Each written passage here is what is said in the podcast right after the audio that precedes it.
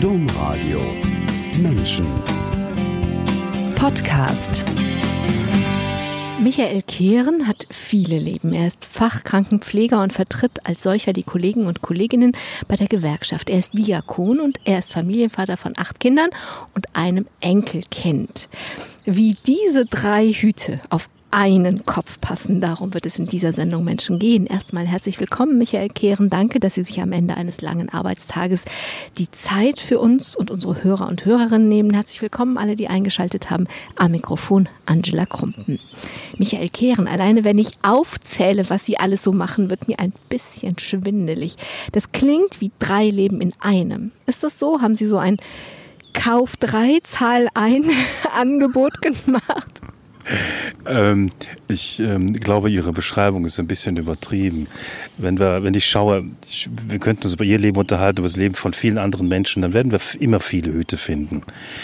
Man findet viele Hüte, aber es sind ja nicht, also Familienvater und Beruf, aber Familienvater von acht Kindern und Fachkrankenpfleger und äh, Diakon. Also klar finden wir bei vielen Menschen viele Hüte. Ich äh, bleibe trotzdem dabei, dass das große Hüte sind.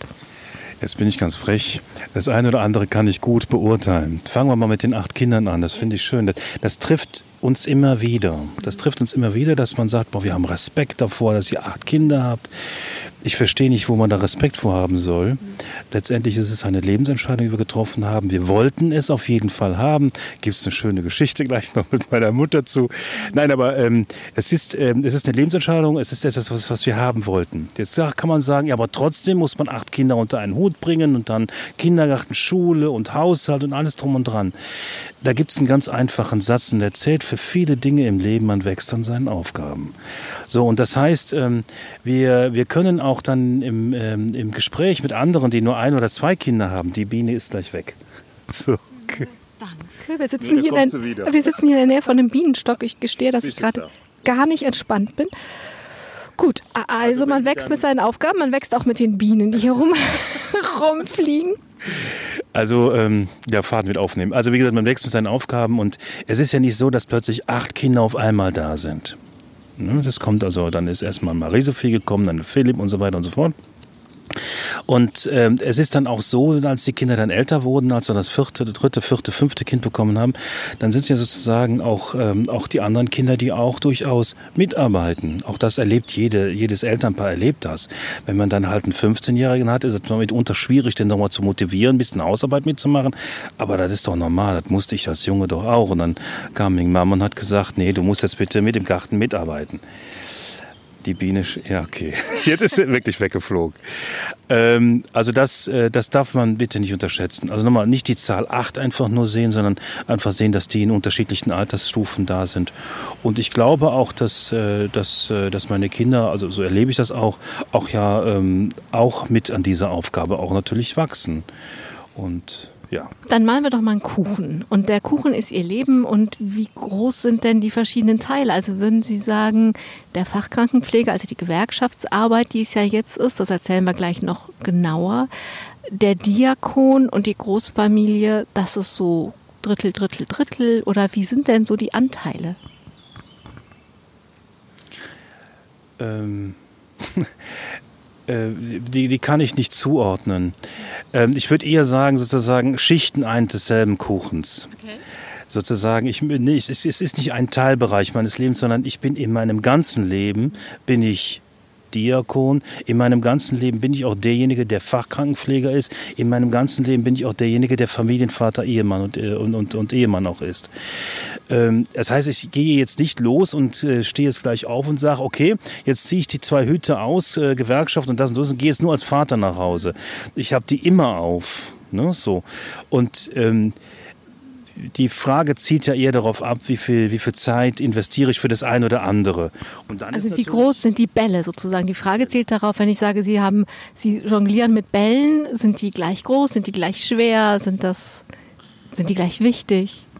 Wenn ich das ähm, an, an, an Arbeitsaufwand, an Zeit und so weiter denke, dann habe ich natürlich einmal einen Vollzeitjob, der mich dann offiziell zumindest 38,5 Stunden in, in Kauf nimmt. Ein bisschen mehr ist es manchmal auch. Ähm, es ist dann äh, das, das Diakonat, das ich ähm, jetzt auch, ähm, auch, auch versuche, nein, nicht versuche, dass ich jetzt auch lebe. Das bedeutet schon für mich äh, auch, äh, auch Zeit, die ich investiere. Das sind schon 10 bis 20, manchmal auch mehr Stunden, je nachdem, wie ich das halt im Konkreten in meinem Kalender plane. Also ohne Kalender geht das Leben nicht mehr. Ne?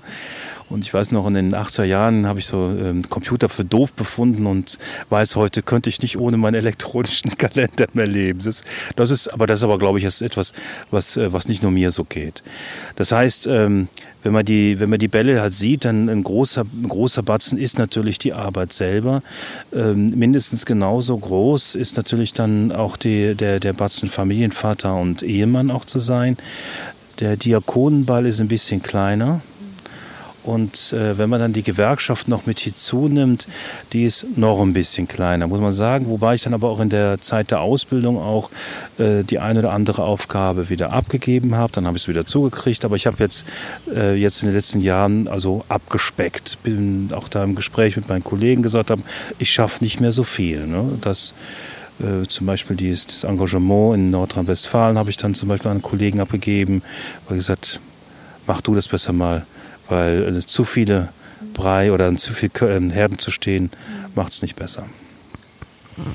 Ich würde gerne mit Ihnen schauen, bevor wir dann angucken, was Sie da heute alles machen, wie das denn gekommen ist, dass Sie das alles machen. Und angefangen hat es mit einer Kindheit auf dem Dorf, wo Sie eine schöne und glückliche Zeit erlebt haben, die dann allerdings plötzlich zu Ende ging. Aber vielleicht malen wir erstmal das Bild, was Sie als Kind so vorgefunden haben und von dem Sie sagen, das war schön, das war eine gute Zeit. Ich ähm, lasse mir gerade nochmal durch den Kopf gehen, sage ich mal. Also ich bin, ich bin in den ersten Jahren aufgewachsen in einem kleinen Dorf mit, ach, Büsdorf, wie viele Leute werden da wohnen? Also so 2.000, 3.000 mehr, wenn, wenn, wenn die 2.000 das dann damals waren. Äh, also ein, klein, ein relativ kleines Dorf im, im Westen von Köln. Und äh, man konnte da sozusagen auch ein Stück weit in der Natur rumschlendern, man konnte dann auch Buden bauen, das drum und dran. Und ähm, das war unbeschwert, ja, das muss man sagen. Und ähm, äh, geändert hat sich das dann nach der Scheidung meiner Eltern, ähm, die über einen längeren Zeitraum auch sich vollzogen hat. Und dann bin ich dann äh, umgezogen in äh, ja, in so eine Hochhaussiedlung. Das war tatsächlich wirklich ein Einschnitt, mit dem ich am Anfang überhaupt nicht zurechtkam. Ne? Also, das über wen reden wir? Reden wir über ein Grundschulkind? Wir reden über eine äh, dritte Klasse, äh, nee, sogar vierte Klasse schon. Das zweite Halbjahr, vierte Klasse war dann an dem neuen Ort. Und ähm, da sozusagen alle sozialen Kontakte dann gebrochen, dann halt die Jugend, die, ja nicht die Jugend, die Kinderfreunde, ne? Die Kinderfreunde waren dann alle nicht mehr da und ich bin dann in die neue Schule gekommen. Ähm, da ist auch das erste Mal äh, Migrationskinder erlebt und so weiter alles.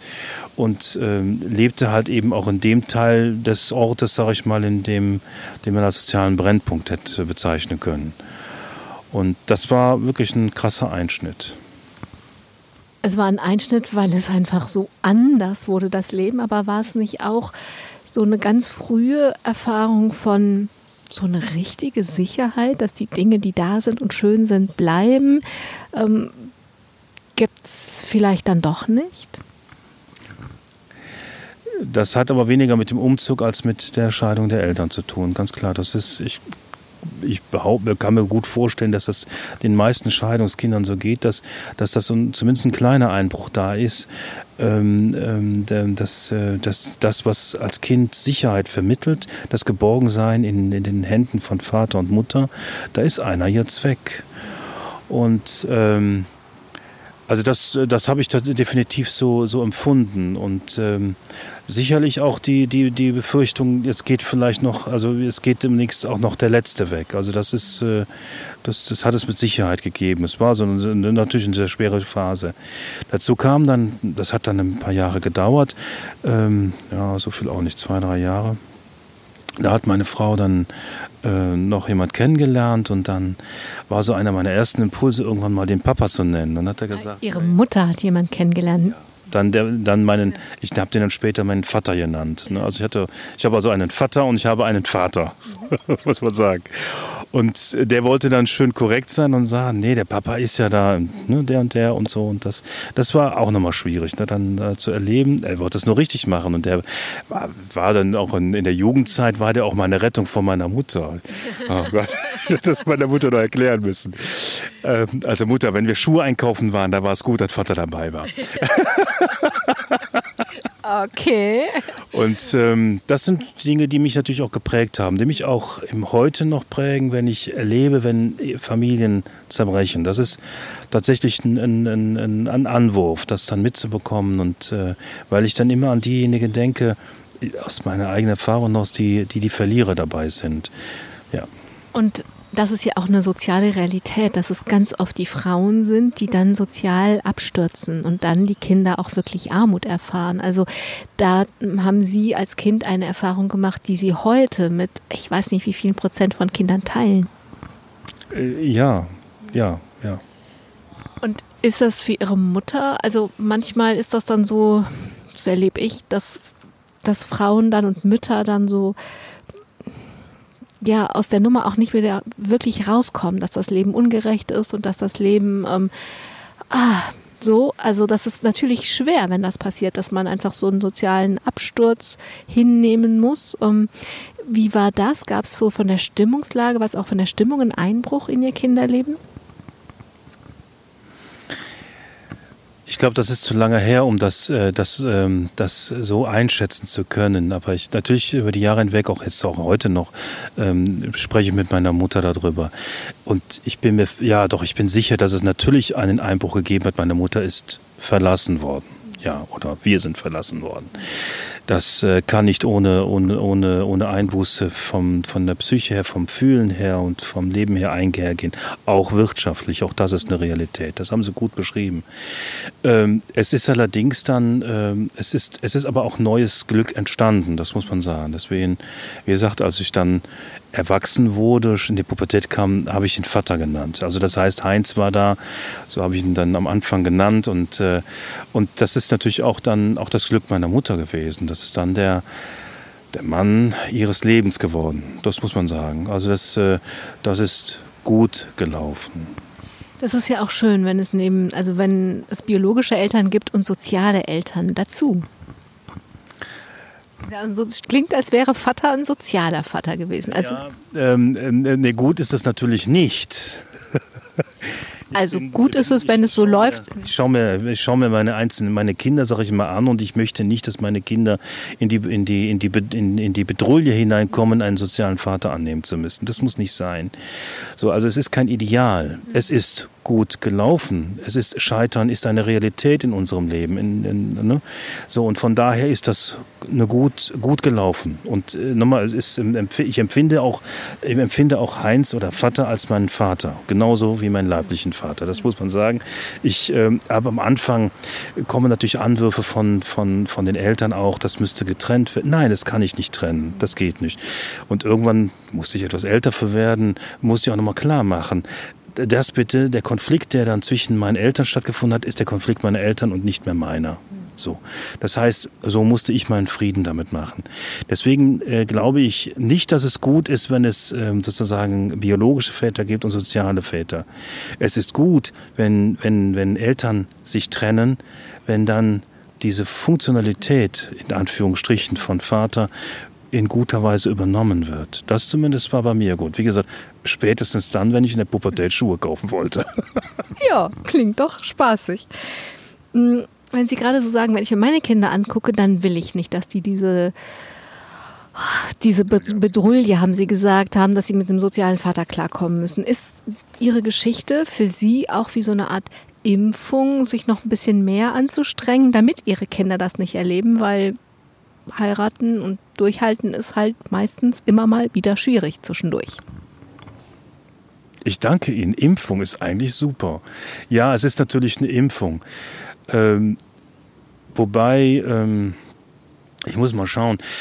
Ähm, Natürlich gibt es in unserer Ehe auch äh, Höhen und Tiefen wie in allen Ehen. Das wäre ja, das wäre ein Märchen. Überraschung. das wäre ja ein Märchen, wenn ich was anderes erzählen würde. Ähm, es ist aber so, dass ich, ähm, dass ich, also ich, ich muss mich nicht davor wappnen. Ähm, ich habe, ähm, das auch jetzt an meine Frau natürlich gerichtet, die wird es ja noch anhören. Ich, ich bin mir absolut sicher, ich bin absolut gewiss, dass wir, ähm, dass wir bis zum, bis zum Ende unseres Lebens zusammenbleiben werden. Und nichtsdestotrotz hat mich das natürlich geprägt. Und nichtsdestotrotz ist das auch etwas, was, was natürlich dann unterschwellig auch mein Verhalten mit Sicherheit auch, auch, auch steuert und, und auch, auch beeinflusst. Und ähm, ja, also das ist sozusagen das Letzte, was ich in meinem Leben mir denken könnte, zu sagen, ich trenne mich von meiner Frau. Äh, geht gar, nee, geht gar nicht. Nee. Können Sie gar nicht denken. In der Pubertät als das mit den Schuhen war, ne, da haben sie auch angefangen, ganz intensiv nach Gott zu suchen. Und sie sind mal eine Weile dem Buddhismus über den Weg gelaufen oder der Buddhismus ihnen. Ich, ich, ich meine, ich, ich äh, weiß nicht, ob ich was davon verstanden habe. Also vorweg, es, es gab erstmal eine Zeit, in der, ähm, in der Suche nach Gott, das äh, Anfang mit der Pubertät, habe ich den Weg in die Kirche gesucht. Das äh, ging einher und noch etwas Stunden, also auch schon als neun, zehnjährige begann das. Da war, die, war der sonntägliche Gottesdienst, den ich meist alleine besucht habe, war, äh, war sozusagen wie ein Anker, an dem ich mich festmachen konnte. Dann hatte ich in der Schule, gab es noch einen Pater, Pater Bräunig hieß der, glaube ich, äh, der mir auch nochmal viele Ansatzpunkte gegeben hat. Und es gab eine Zeit, in der ich tatsächlich Priester werden wollte. Das war für mich sozusagen das, was in meinem Leben passieren muss. Heute muss ich sagen, es ist gut, dass ich nochmal den Ruf richtig gehört habe oder nachgehört habe. Und dann kam natürlich dann sozusagen die ja, die, die eigentliche Zeit der Pubertät und dann habe ich dann nochmal, ähm, noch sind wir nochmal umgezogen, nochmal Schule gewechselt, andere Einflüsse kennengelernt. Dann in der Oberstufe war das die Zeit. Da wurden jetzt plötzlich andere Dinge interessant. Dann hatte ich einen Freund, der ganz viel mit Philosophen äh, gelesen hat und ich glaube, der hat die auch verstanden. Und Nietzsche war total interessant und dann, was weiß ich. Und dann kam dann halt Buddhismus, ist ja total cool in der Zeit. Und ich habe also ähm, ganz viel Alan Watts gelesen und ich wie gesagt, ich weiß nicht, ob ich was verstanden habe. Ich meinte damals ganz cool zu sein und immer dieses Dao de King, also wir sind nicht nur Buddhismus, also alles, was so fernöstlich war, war einfach reizvoll. Das war sozusagen zu gucken, was gibt es in der Welt und äh, ich habe den Ansgar Puff mal äh, irgendwann auf der Treppe da in Dom getro getroffen, habe mit ihm mein, einer meiner Kinder gesprochen und er sprach davon und das habe ich damals erlebt, er sprach von der Pubertät des Glaubens. Die habe ich damals voll durchlebt. ja, und ähm, ja, und ich bin dann, ähm, wie gesagt, dann mit, mit Erwachsenwerden dann aber auch wieder, wieder, nach, wieder nach Hause gekommen. Was war denn das Anziehende? Also wenn man in der Pubertät sich mit irgendwas verbindet, dann hat das ja einen Grund. Das Fremde, das Exotische, das, das, im, im, Rückblick ist es das gewesen.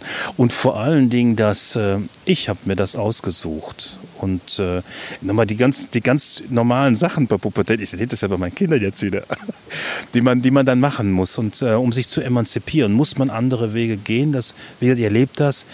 Das eine Kind mehr, das andere weniger. Ich gehörte mit zu dem mit dem etwas mehr. Äh, wie gesagt, ich sehe das bei meinen Kindern zum Teil wieder. Und ähm, ich glaube, das war, das war notwendig. Dann haben Sie Abitur gemacht und hatten das Gefühl, also wenn ich jetzt Abitur gemacht habe, dann muss ich natürlich auch studieren. Das haben Sie zwar gemacht, dann auch aber mit mäßigem Spaß daran. Ja, vor allen Dingen mit mäßigem Erfolg. Ähm, wenn ich es jetzt ehrlich betrachte in der Zeit damals, also ich ursprünglich wollte ich Krankenpfleger werden. Ich bin damals von äh, bin dann aufs Gymnasium gewechselt in der Oberstufe und dann war für mich schon klar Krankenpflege, dass das meine Mutter auch gemacht hat. Da bin ich ja letztendlich auch gelandet. Und ähm, und dann wie gesagt genau der Impuls. Jetzt hast du Abitur ne und äh, äh, und da musst du auch studieren. Und dann habe ich dann Musikwissenschaften, Politik und Philosophie studiert. Und in Philosophie bin ich tatsächlich kläglich gescheitert äh, und habe dann mit Politikwissenschaften, das war interessant, habe vieles auch für mich behalten. Ähm, und äh, wenn ich meine Frau dann gleich noch kennenlerne, wenn wir darüber erzählen, wird das nochmal interessant, weil politische Wissenschaften hat mich, habe ich mich viel mit DDR beschäftigt.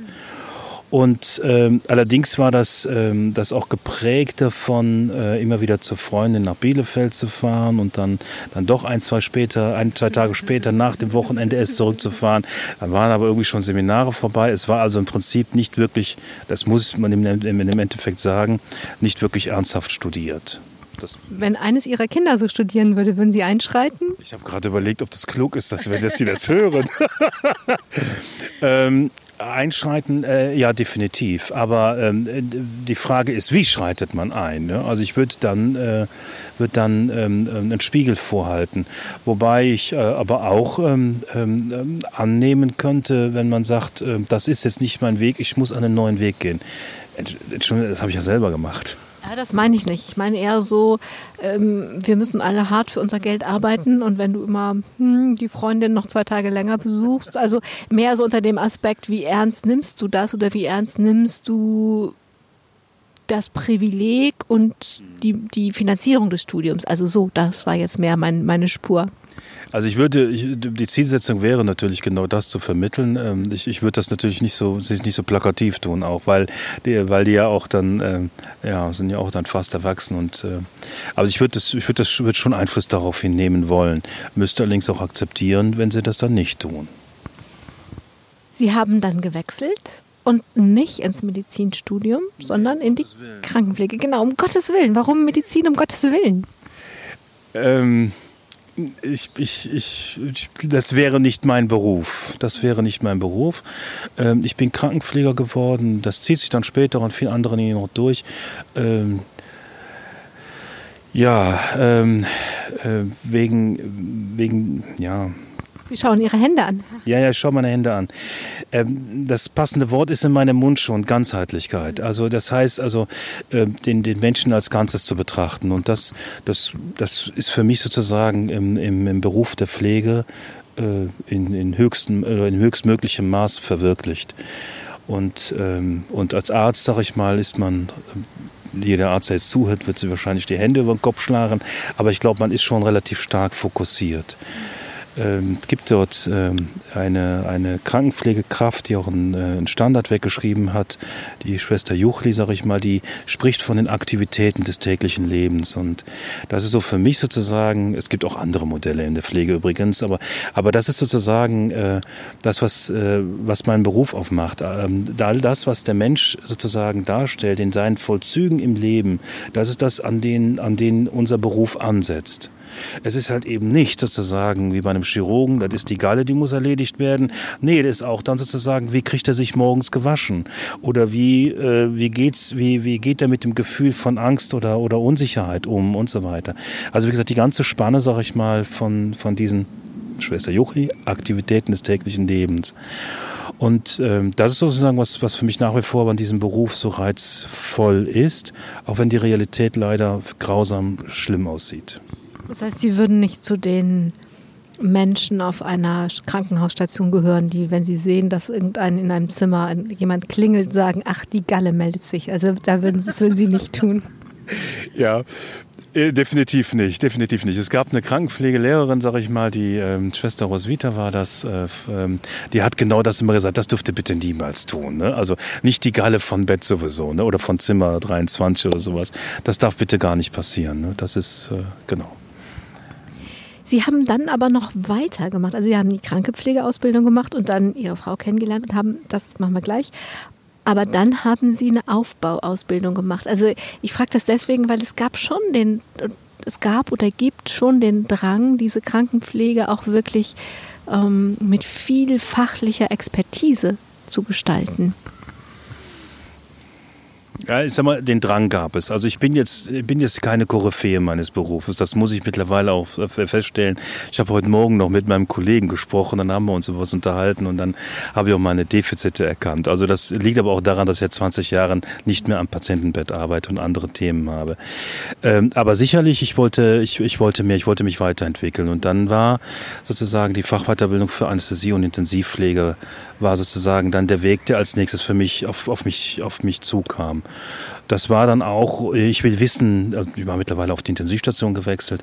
Ich wollte auch wissen, was ich tue und ich wollte das auch äh, doch auch in, in, mit einer passenden Kompetenz auch, ähm, auch, auch leben können. Und es ist auch anspruchsvoll, oder?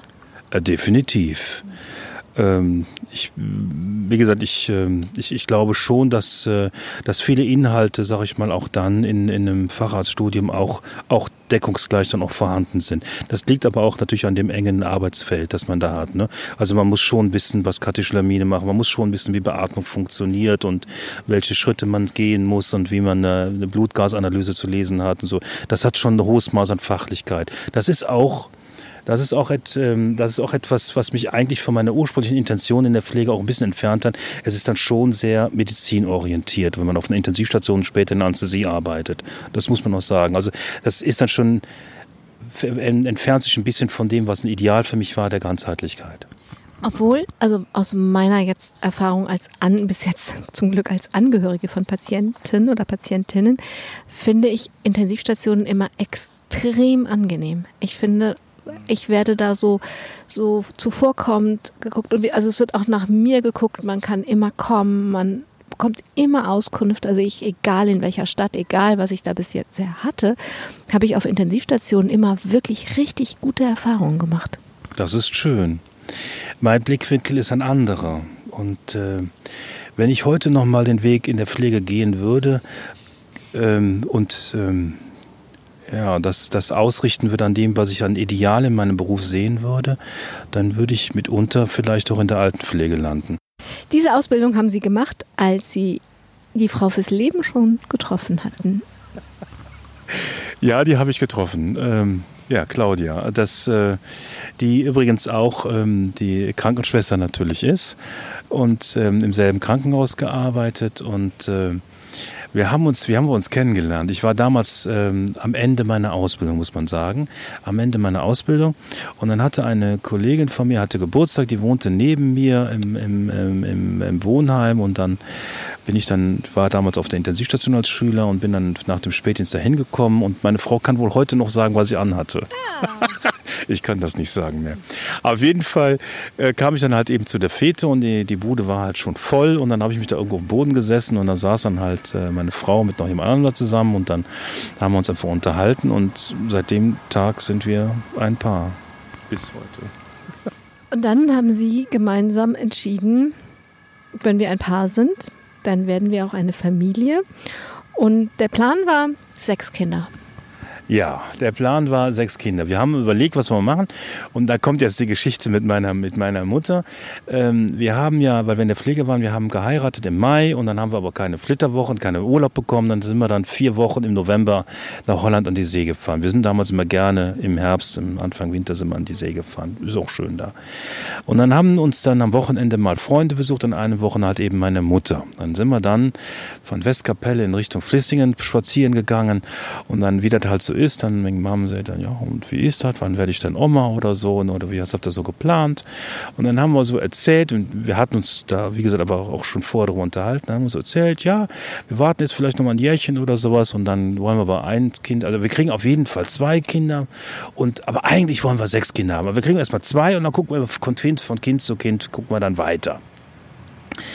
Und dann war das auch ein schönes Wochenende. Wir haben mit meiner Mutter mit viel Glühwein ganz viel Ramikap gespielt und die ist nach Hause gefahren am nächsten Tag.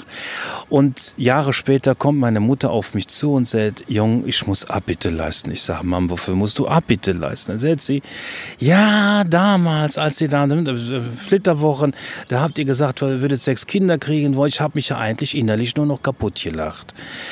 Und ähm, das war dann sozusagen in der Zeit, als wir mit dem sechsten Kind schwanger waren. Und dann sind aber noch mal zwei gekommen. Und Sie haben das auch so gemacht. Sie haben nach jedem Kind geguckt. Wie, wie, geht es? Wie geht es zusammen? Wie geht es uns? Wie geht es mit den Kindern? Und passt da noch eins rein? Und nach dem fünften Kind haben Sie mal überlegt, ob Sie nach dem vierten Kind, aber nach dem vierten Kind haben Sie überlegt, ob das denn, ob noch ein weiteres passt. Was war da? Haben Sie gesagt, vier ist einfach so eine stabile Zahl? Wenn man Kinder bekommt, dann ist es ja nicht nur so, ähm, äh, Freude zu haben, an Kinder zu kriegen. Es ist ja auch so, dass man das Essen bezahlen muss und muss eine Wohnung dafür haben. Das heißt, diese ganz, ganz profanen Dinge sind ja auch im Leben. Das war dann sozusagen damals die Überlegung, können wir noch weitermachen oder wie sieht sozusagen der Plan für die Zukunft aus? Und da war dann die Überlegung tatsächlich jetzt ähm, dann das Kinderkriegen, äh, ein, ein, also keine Kinder mehr zu bekommen. Wie gesagt, dann wäre meine Mutter nie auf mich zugekommen. Und, ähm, und dann ist tatsächlich der Unfall passiert. Und nach dem Unfall hat meine Frau gesagt, ich möchte noch ein Kind von dir haben. Und dann sind noch mehr gekommen. Also der Unfall war ein schwerer Motorradunfall. Und äh, Sie haben da ein paar Monate auf der, also erst auf der Intensivstation und dann, wie es so ist, und am Ende Reha. Und das war schon, das war schon eine größere Geschichte, dieser Unfall, oder? Für mich nicht. also ähm, ich lache da Sie hatten nur mehrere Knochenbrüche und die Lunge und das Herz war geschädigt ja, und ich, überhaupt? Ich weiß nicht mehr so viel davon, also zumindest von der, von der schlimmen Zeit. Also ähm, ganz kurz erzählt, ich bin äh, am, am Dienstag nach Ostern 2003 war das genau, bin ich äh, zur Arbeit gefahren mit dem, mit dem Motorrad, mit dem Moped und dann bin ich dann äh, kurz vor einer Autobahnausfahrt, dann habe ich ein Auto überholt und so und der hat mich dann sozusagen links abbiegend in einen, in, eine, in einen Seitenweg, hat er mich dann sozusagen unter dem Auto mitgenommen. Das Moped war kaputt und äh, ich war auch ein bisschen kaputt. Und dann äh, wie gesagt, habe ich dann, ähm, wie gesagt, ich habe die Dinge im Nachhinein erzählt bekommen. Ich habe dann so ein bisschen gekrampft und ähm, ähm, habe dann auch dann wohl erzählt, ich will meine Klinik, ich will meine Klinik. Ich war, wie gesagt, auf dem Weg zur Arbeit. Und ähm, dann haben die, ähm, die Rettungs, äh, das, genau am Anfang kam noch nicht mal Rettungsassistenten, hat noch ein bisschen gedauert, aber das, ich will nicht zu viel erzählen. Auf jeden Fall bin ich ins Krankenhaus hineingekommen und dann hat man auch in der Ambulanz gemerkt, okay, der, der Michael, der, der, der geht gerade, also der hört gerade auf zu schnaufen, das klappt alles nicht mehr, bin ich schnell intubiert worden und auf die Intensivstation gekommen. Und dann äh, ist meine Frau angerufen worden. Dann war es natürlich auch noch die, die ärztliche Kollegin, die mit meiner Frau zusammengearbeitet hat, gesagt, Claudia, komm mal besser vorbei, sieht nicht so gut aus. Ne? Und dann ja, und ich habe dann vor allen Dingen ganz viel, äh, ganz viel, nee, ganz wenig mitbekommen, ne? weil ich bin dann auch über eine Zeit lang auch äh, beatmet worden. Man hat mich dann auch ruhig gestellt. Ich habe ganz viele Opiate gekriegt. Und als dann die Reha vorbei war, ich kam, oder der Krankenhausaufenthalt vorbei war, ich kam nach Hause, da habe ich gesagt, hör mal, fürs Fahrrad wollte ich doch noch unbedingt das und das und das kaufen. Und da sagt mir Frau, na, ist doch alles schon da. Und dann ist mir aufgefallen, dass in meinem Leben zwei bis drei Wochen komplett weg sind sind alle nicht mehr da. Und wenn man also von einem schweren Unfall redet, das, sicherlich war es das auch, war es vor allen Dingen für meine Frau schwer. Weil die dann plötzlich dann da stand und äh, die dann sich gedacht hat, ich bin jetzt mit vier Kindern, wie kriege ich das geregelt? Ne, das, äh, das, ist, das ist so eine Situation, ähm, ähm, die haben wir dann später in abgeänderter Form nochmal gehabt. Wie kriegen wir das geregelt? Äh, und ähm, was erstmal eine große Not dann auch für Claudia war. Und trotz dieser Erfahrung, wie kriege ich das geregelt, hat sie, als sie wieder, als es ihnen besser ging, gesagt, ich möchte gerne noch Auf ein Kind Fall. haben. Ja, wieso weiß ich nicht. Also ich habe mich gefreut. genau. Ja, es könnte ja auch einfach dieses Zutrauen ins Leben sein. War die zweite Geschichte, wo Sie sich gefragt haben, wie schaffen wir das, als dann das fünfte Kind mit Down-Syndrom ja. geboren ist? Ja, das war, ähm, Ansgar wurde geboren ähm, und wir hatten in, bei unseren Schwangerschaften haben wir keine, keine Untersuchungen diesbezüglich gemacht, weil wir uns überlegt haben, wir haben auch gefragt, welche Konsequenz hat das denn und dann, das hat keine Konsequenz, man kann Down-Syndrom nicht gesund machen, also wobei das ja auch keine Krankheit ist. Ähm, und ähm, wenn es keine Konsequenz hat, dann muss ich also auch kein, äh, muss ich das auch nicht untersuchen und muss mit einer, gegebenenfalls mit einer Amniozentese auch kein, kein Risiko eingehen, dass das Kind vielleicht, äh, dass, das, dass ein Abort entsteht. Und ähm, wir waren dann, ähm, die Geburt war eine sehr schnelle Geburt, in ein paar 30 Minuten von erster Wehe bis Kind raus. Und dann war natürlich der Muskeltonus war sehr schlaff und so weiter alles. Dann haben wir gesagt, naja gut, das war jetzt auch eine extrem anstrengende Geburt, also auch für den Ansgar. Und ähm, dann gab es natürlich die Zeichen, die es so gibt. Die hat man irgendwann in der Ausbildung auch mal gelernt. Ich gucke gerade auf meine Finger, dann gibt es da so Falten so und so. Und dann gibt es andere Dinge, die könnte man gucken und könnte man sehen. Die haben wir nicht gesehen. Das war einfach schön und Ansgar ist da und toll, wir freuen uns. Und dann war die Marita, das war eine Kollegin auf der 1b, die ähm, hat, war, wo meine Frau dann lag und die sagte dann am Sonntag, wir hatten am Donnerstag war die Entbindung, am, Son am Montag sollte der Kinderarzt kommen und dann kam Marita am, am, am Sonntag auf mich zu und sagte, hör uns Michel, du bist doch immer mit dabei, ne, wenn der, wenn der Kinderarzt kommt. Ja, klar, ist irgendwas. Nö, nö, alles, alles in Ordnung. Ne? Aber ist doch schön, ne? wenn wir dann so zusammen sind, dann können wir noch ein Käffchen trinken, wie auch immer so. Ne? Und äh, am nächsten Morgen wollte ich dann also ins Krankenhaus fahren, hatte eigentlich noch vor, ein, zwei Kinder mitzunehmen. Dann war meine Mutter, hatte schon zu Hause dann äh, den Haushalt übernommen und äh, ich wollte gerade ins Auto setzen. Da kam meine Mutter ans Telefon, also die Claudia ist am Telefon, die ist am Weinen, irgendwas ist mit dem Ansgar. Dann habe ich die Kinder wieder ausgepackt, bin, glaube ich, noch schneller als bei der zur Geburt zum Krankenhaus gefahren. Ich weiß nicht, also geblitzt werden hätte ich nicht dürfen. Und, ähm, und dann war, also im Prinzip gab es dann ein gutes Gespräch mit dem Kinderarzt, das muss man sagen. Das hat er sehr behutsam und sehr gut gemacht. Und dann stand halt im Prinzip die Diagnose Trisomie 21 im, im Raum. Wie gesagt, oder die, ja. Und ähm, das war dann so eine Situation, in der man dann nochmal nachdenkt darüber, wie kriegen wir das geregelt. Wobei, ich habe mich letztens mit meiner Frau, wir haben uns mit, mit anderen, mit anderen nochmal unterhalten darüber. Und dann ist uns nochmal aufgefallen, ähm, es ist zeitversetzt abgelaufen bei uns. Also das heißt, meine Frau ist erstmal in ein tiefes Loch gefallen. Mhm. Und ist, ähm, ist ähm, in der Zeit habe ich dann, ach, ich habe im Internet geguckt und alles, habe dann geguckt, gibt es Selbsthilfegruppen und alles drum und dran, also ein bisschen auch Aktivität sozusagen an den Tag gelegt und das wird alles schon gehen und das kriegt man geregelt und das und das und jenes muss man tun. Und äh, das war die Phase, in der meine Frau sozusagen durchhing und dann war es, ich weiß nicht mehr wie lange, dann gab es eine Zeit, es gab dann so eine Situation, daran erinnere ich mich allerdings sehr gut, sitze im Gottesdienst und dann ging in diesem Gottesdienst dieses, dieses Loch für mich auf. Und dann bin ich gefallen. Da war meine Frau aber schon wieder oben auf und war schon an dem Punkt am Planen, am Tun und sowas hat alles. Und ähm, das ist, ähm, das ist für mich nochmal ein Zeichen. Wir haben da nochmal überlegt, es gibt immer wieder solche Situationen, in denen man da als Paar funktioniert, als Ehepaar. Und äh, was dann dazu sagen, also da nochmal deutlich wurde, welcher großer Schatz das ist, ähm, in, in der Ehe als, als Paar zu leben. Wie ist denn heute mit Ansgar und Ihnen? der ist in der Pubertät. Falsche Frage. ja, also, also ich sag mal so, ähm, man sagt ja von, äh, von äh, Downies oder von Trisomie 21 Kinder, dass sie sehr sonnige Gemüter haben die machen aber trotzdem Pubertät mit. Ja, da ist es jetzt nur verschattet. Also es ist ja wie einfach wie Schatten vor der Sonne. Nur deswegen ist das Gemüt ja vielleicht trotzdem sonnig. Ja, man merkt das nicht. Manchmal merkt man es nur, nur, nur wenig. Also nein, aber gut. Also er entwickelt sich natürlich auch wie andere Kinder auch und so weiter.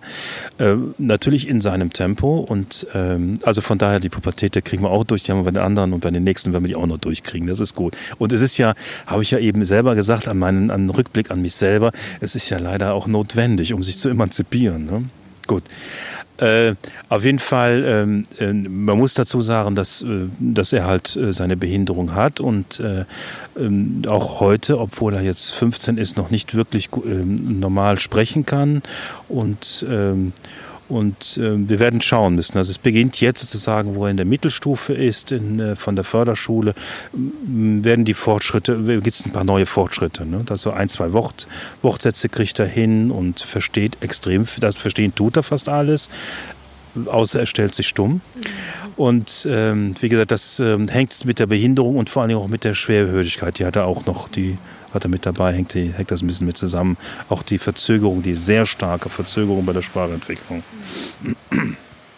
Sind denn dann noch drei Kinder anschließend gekommen? Ist das so, also wächst die Fähigkeit, ähm, wenn das Leben vielfältig ist, einfach auch Vielfalt zu akzeptieren?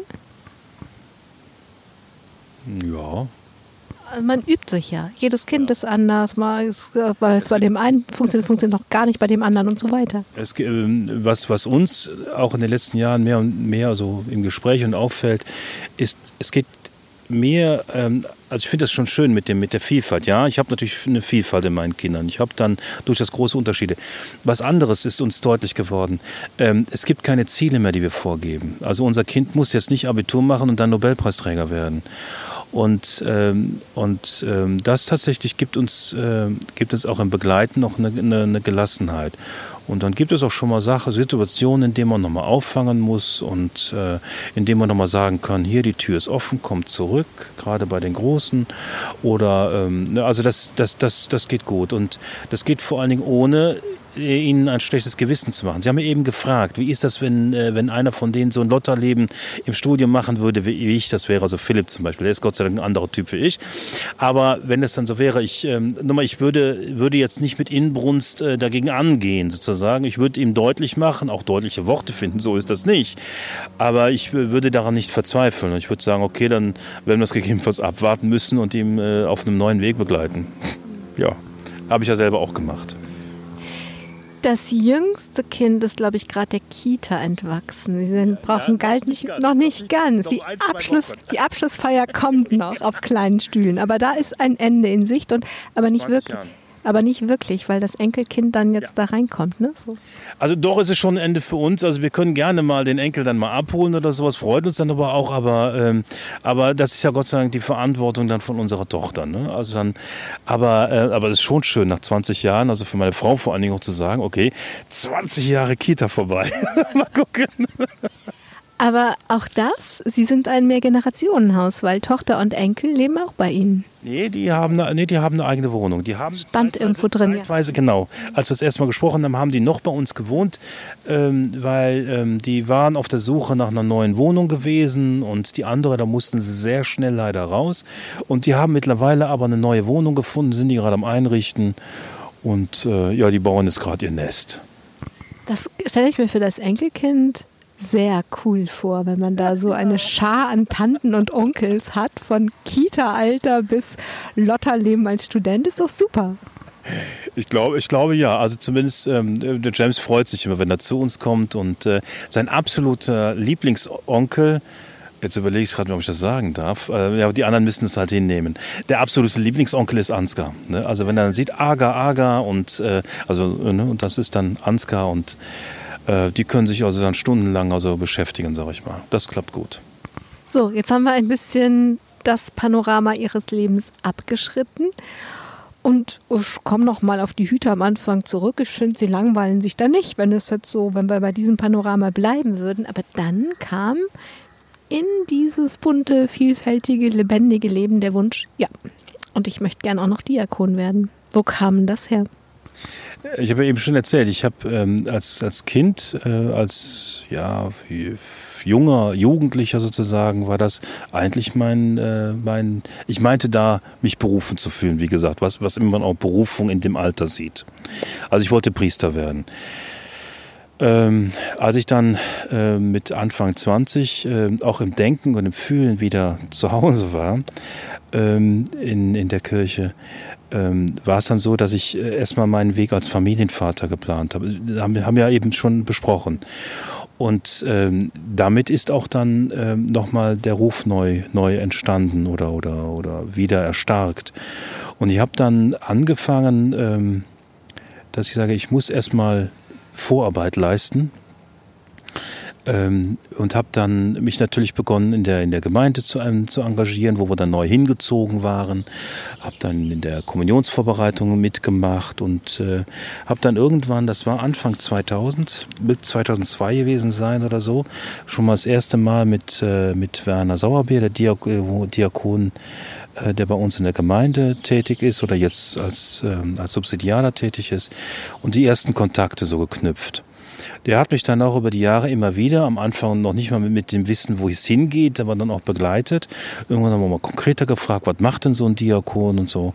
Das war, wie gesagt, 2004, 2005 um den Dreh rum. Nach dem Unfall ist das nochmal noch mal deutlich geworden. Und ich habe dann ähm, in der N in 2009, ja, so ungefähr, ja, so genau muss es nicht sein, habe ich mir das erste Mal erkundigt vom Diakoninstitut und ähm, hatte mich dann aber zu spät entschlossen, mich zu bewerben. Dann war der Kurs schon durch, hatte mich dann zum nächsten Kurs beworben in 2011.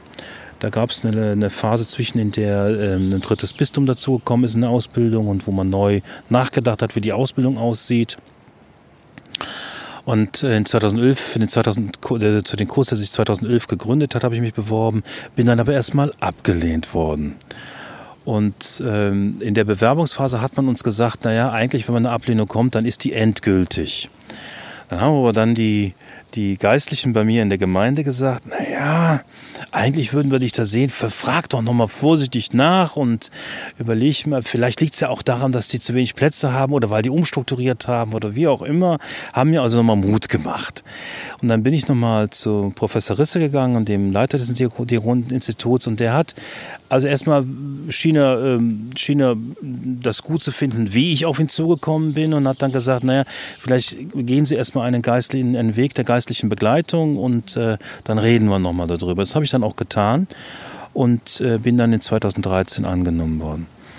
Und Sie haben eigentlich was anderes gefragt. Ich habe jetzt gerade die Chronologie gemacht, aber die haben gefragt, wie bin ich da hingekommen?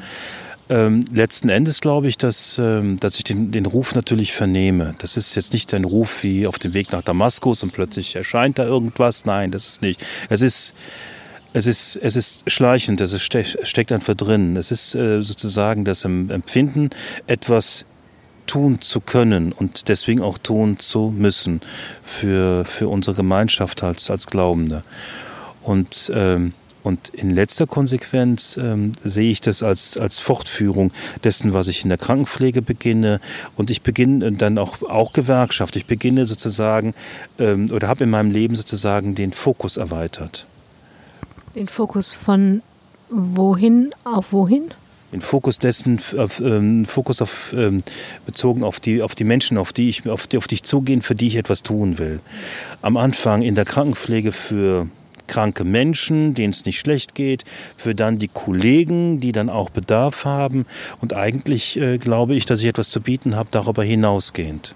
Jetzt für alle Menschen äh, für äh, zumindest alle Menschen, ähm, äh, auf die ich zukommen kann. Natürlich nicht für alle Menschen. Ich bin genau. Prinzipiell. Prin prinzipiell. ja, prinzipiell ja, genau. Ja. Ähm, wenn ich Ihnen so zuhöre, und äh, heute ist es so, dass es auch von Bischöfen diskutiert wird und nicht nur von einer eingeschränkten Gruppe Menschen, ähm, dass die zwangsweise Verbindung von Zölibat und Priestertum, ähm, also von allen möglichen diskutiert wird. Wenn ich Ihnen zuhöre, dann äh, könnten Sie ja vielleicht Priester sein, wenn es diesen Zwangszölibat nicht gäbe. Ich glaube ich nicht. Und ähm, wenn wir über das Zölibat reden, was wir jetzt nur ganz kurz tun, glaube ich, dass das Zölibat eine gute Berechtigung hat. Das liegt sozusagen immer am mir geht es nur, mir geht es nur um die. Deswegen, und deswegen glaube ich, glaube ich ähm, erstmal, dass das für, für mich nichts ist wobei der eigentliche Grund ein anderer ist. Ähm, es geht wieder um, um, die, um die Ausrichtung.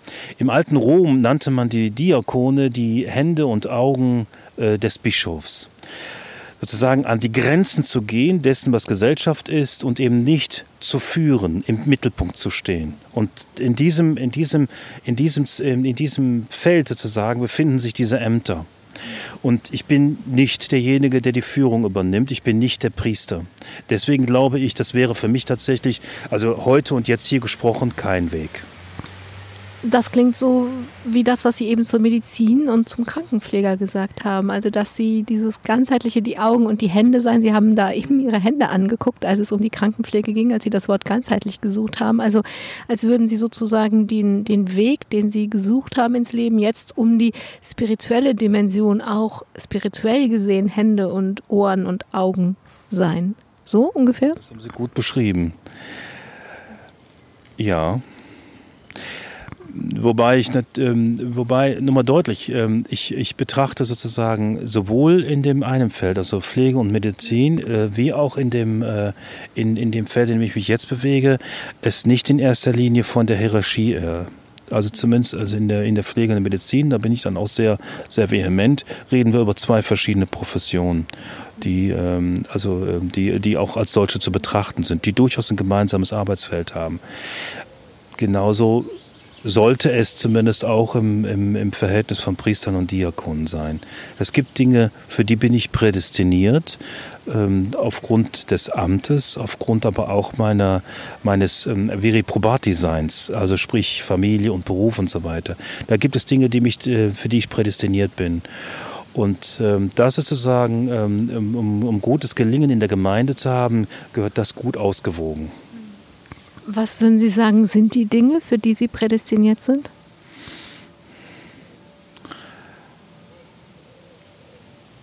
Prädestiniert für ich bin gerade nach Worten am, noch, nach, nach Worten am Suchen. Jetzt fange ich an zu stottern.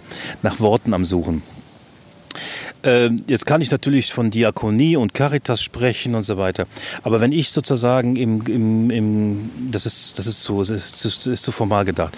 Wenn ich in die Gemeinde gehe und zu Eltern gehe, die Schwierigkeiten haben, dann kann ich aus eigener Erfahrung mitfühlen und auch darüber, darüber Gedanken mir machen, wie, wie können Lösungen angedacht werden. Ich kann, ähm, ich kann anders über die Dinge, die, ähm, über die Dinge des Aktivit ähm, über die Dinge des täglichen Lebens sprechen, die einem Priester so nicht mitlebt. Sie haben eine Familie? Bis hin, ja. bis hin zu, angefangen von Sexualität bis hin zu Vater und Mutter sein und so weiter. Das sind die Dinge, an denen ich mitreden kann. Bis hin dazu auch in, in, in einer abhängigen Beschäftigung zu sein und so weiter. Also die Dinge sich daraus ergeben. Das sind sozusagen die Dinge, an denen ich, in, in denen ich ja, quasi Profi bin. Sie haben die Erfahrung Ihres Lebens und können darauf zurückgreifen und die zur Verfügung stellen. Mm, wenn ich auf die Uhr gucke, frage ich Sie als letzte Frage, was soll denn noch kommen?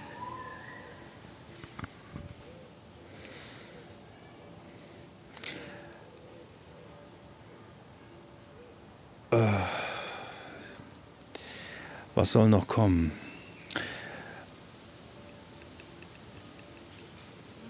Ganz konkret, ähm, ähm, ganz konkret äh, möchte, ich, ähm, möchte ich dieses Bild vom Diakonat, was ich gerade eben beschrieben habe, in Realität umsetzen. Ich bin jetzt äh, noch zwei Wochen, bin ich Diakon im Vorbereitungsdienst. Also das heißt, ich bin sozusagen in den letzten zwei Wochen meiner Ausbildung. Ähm, ich möchte all die Dinge, die ich, äh, die ich, die ich, die ich, äh, die ich gelernt habe, all die Dinge, die, die, die mir auf den Weg mitgegeben werden, sind, auch in Realität umsetzen. Und dann gilt es jetzt gerade aktuell für mich ab, abzuchecken, so, wie kriege ich das als Diakon im Zivilberuf hin, wie viel Zeit kann ich einbringen. Und dann kommen wir, dann kommen wir jetzt doch zu der, zu der Tochter mit den, mit den Abschnitten. Wie viel Zeit habe ich, steht mir dafür zur Verfügung? Oder bin ich als Diakon mit Zivilberuf nicht dann doch letztendlich nur ein, so, ein, so ein kleiner Hilfspfarrer? Das möchte ich nicht. Das möchte ich nicht. Wobei ich natürlich auch sehe, dass äh, mein Wirken in Liturgie und so weiter auch von, vonnöten ist. Ich, Entschuldigung. Ich hoffe, dass, äh, dass, ich, dass, ich mein, dass ich meinen Schwerpunkt dahin legen kann, ähm, wo das diakonische Handeln vonnöten ist, an den Rand zu gehen, eben sozusagen, das, sozusagen ähm, daran teilzuhaben, die Kirche nach außen zu stülpen sozusagen Kirche, das, was innerhalb Kirche passiert, in dem Gebäude Kirche, dann aber auch in die Wohnung im, im, sozialen Brennpunkt zu bringen oder, oder in andere Bereiche hinein. Das sozusagen möchte ich, dass das mein Schwerpunkt wird. Derzeit ist es noch nicht so, ist auch gut. Ich bin im Rahmen der Ausbildung. Dann äh, muss man auch andere Dinge natürlich auch einüben. Aber das wird die Herausforderung der nächsten, nächsten Zeit werden. Ein Ansatz, gerade eben noch gesehen, ich sehe schon, die Zeit läuft ab. Ähm, ein Einsatz wird zu sagen sein, ich werde mich wahrscheinlich morgen oder übermorgen bei einem, äh, einer Grundausbildung zur Notfallseelsorge anmelden. Da freue ich mich schon drauf. Na, das passt doch dann super zu dem Fachkrankenpfleger. Da sind Sie ja dann doppelter Experte da mal am Unfallort. Michael Kern, ich danke Ihnen für die Zeit, die Sie sich an diesem heißen Tag am Ende eines langen Arbeitstages genommen haben und wünsche, dass Sie eben Augen und Ohren sein können, an den Augen und Hände, auch Ohren vielleicht, Augen und Hände sein können, da wo sie hingehen wollen, ob das jetzt Notfallseelsorge oder was es dann am Ende werden wird, dass sie da die Kirche hintragen. Danke Ihnen, danke allen, die zugehört haben. Und ich hoffe, da war was Inspirierendes dabei, was für Ihre Augen, Ihre Hände, wo die gebraucht werden. Am Mikrofon war Angela Krumpen. Machen Sie es gut. Domradio Podcast. Mehr unter domradio.de slash podcast.